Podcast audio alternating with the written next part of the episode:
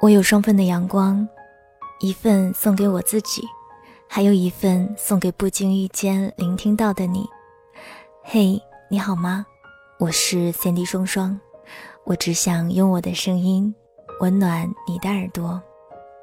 我在上海，你在哪儿呢？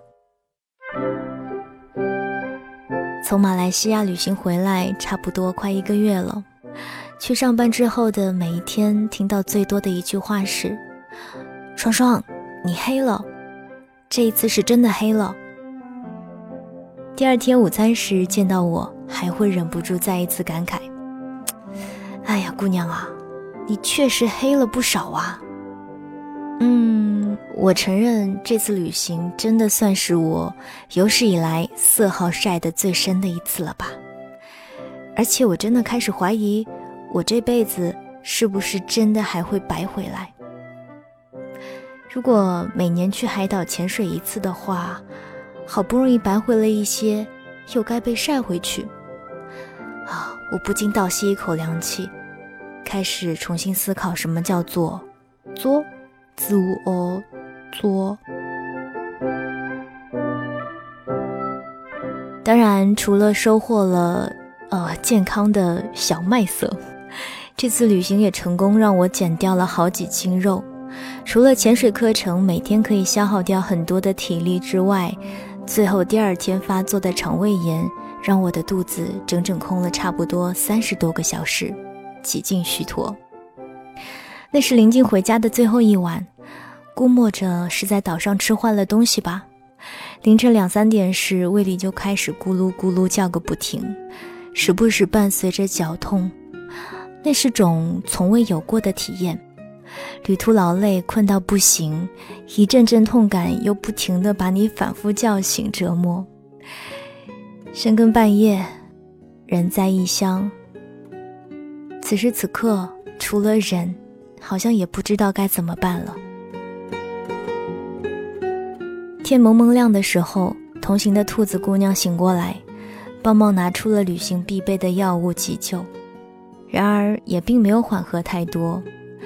本想着可以请送机的司机师傅绕去药店买一些消炎药什么的，但是因为时间太早了，药店都还没有开门，不得不又一路颠簸了一个多小时去往机场。好在有爱的司机给了我清凉油，闻了之后身心清爽，似乎又缓和了不少。否则这一路又不知该有多难熬了。来到机场，第一时间找到药店。一直听说在国外买药特别的贵。你知道，很多时候我们会把听说到的下意识当做是别人的事，不会有太深切的感受。可当我真的在结账时数着不够用的现金，不得不掏出信用卡才能买得起药的时候，我才真真切切地感受到了什么叫做在异乡。连生病都是一件太过奢侈的事情。奢侈过后，我和兔子就开始了漫长的等待飞机起飞的过程。说是漫长，是因为兔子其实在送机的车上也开始感到不适了。到了机场就开始上吐下泻。于是我们两个人不是在去洗手间的路上，就是在从洗手间回来的路上。难得两人同时坐下，都能够从对方虚脱的状态里感受到自己此刻的惨状。我们看着彼此苦笑，也傻笑，恨时间不能够过得再快一点，好想下一秒就能回家。特别想念妈妈煮的热乎乎的白粥，配上奶奶酱的乳瓜，想狠狠地跳上自己的床，睡他个天昏地暗。没有哪一刻。比此刻更想家。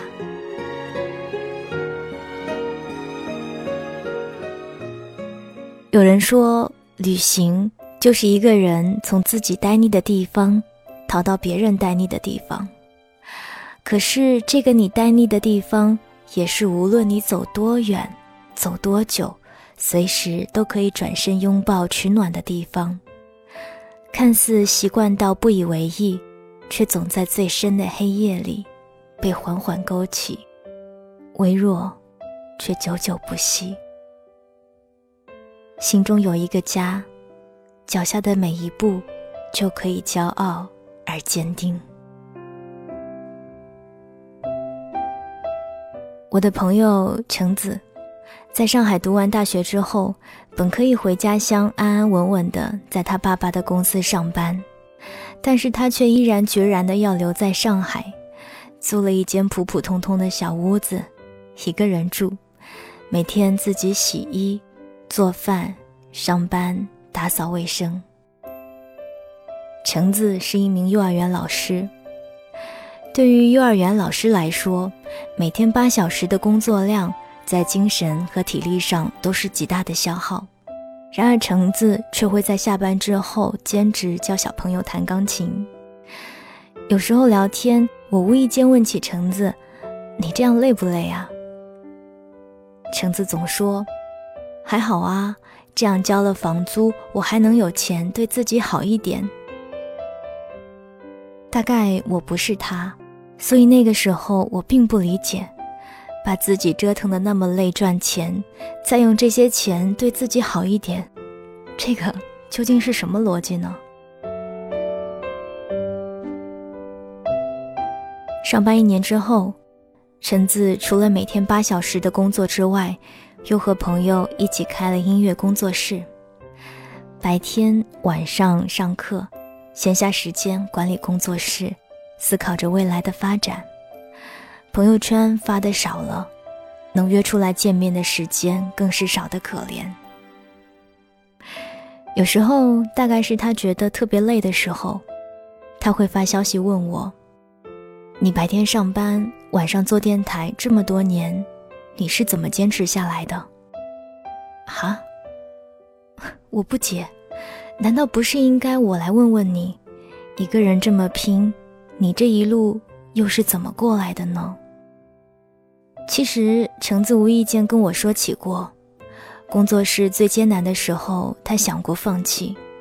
那些生病时独自一人硬挺着烧水、吃药、煮粥的日子，那些被误解、事业上不顺心的时候，会格外的想家，也常常会问自己，是不是当初自己选错了，就应该待在父母的身边。而不是独自来到陌生的城市打拼。可是每每度过内心煎熬的一段时光，回头又觉得没有什么过不去的坎。或许很多人和橙子一样，走了一些弯路，吃了一些苦头，看着身边的人一个个离开，走向未知的远方，也曾迷茫，也曾动摇，也曾绝望。也曾想离开，但在黎明破晓前，总能说服自己，鼓励自己，这又是新的一天。橙子就是想要在这座城市闯出一片天地，哪怕小小的，也想在他最美的年华里，留住自己最初的梦想。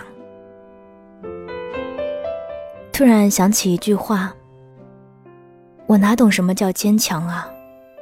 不过就是死撑。今年是橙子开工作室的第三年，没有预想中那么多的生源，但也算是稳定。唯一不同的是，在上海这座城市，除了我们这些朋友之外，他有了一个新的依靠。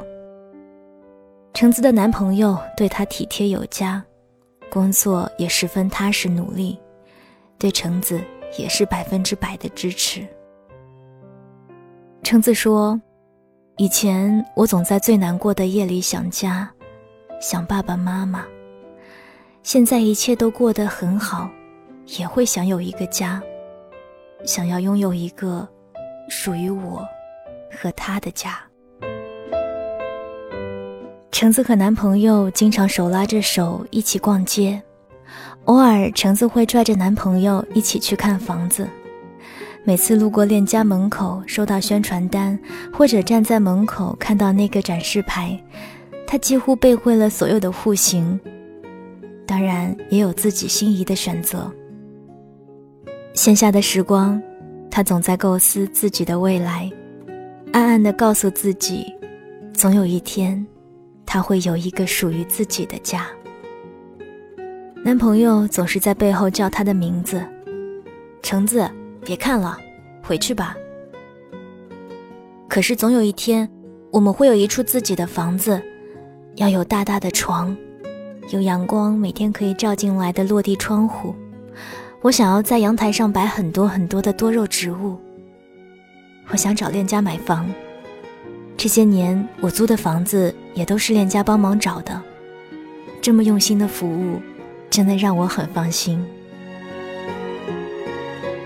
男朋友说：“路要一步一步来走，梦要一点一点来实现。”她的男朋友每次都是这么理性。但橙子知道，他是一个踏实且安稳的人，不是为了他和他的梦想生活，他应该早已选择回老家了。男朋友明白，橙子很想有一个家，她看似坚强的骨子里，依旧是一个恋家的女孩。虽然她总说，有他在的地方就是她的家。可男朋友依然想为她购买一处房子，写上她的名字。他觉得那一天并不遥远，他也通过链家看过这套房子。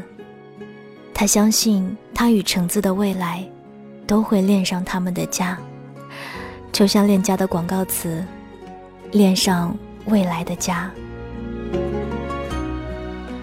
原来，不管人走多远，最想念。最温暖的地方，依然是家。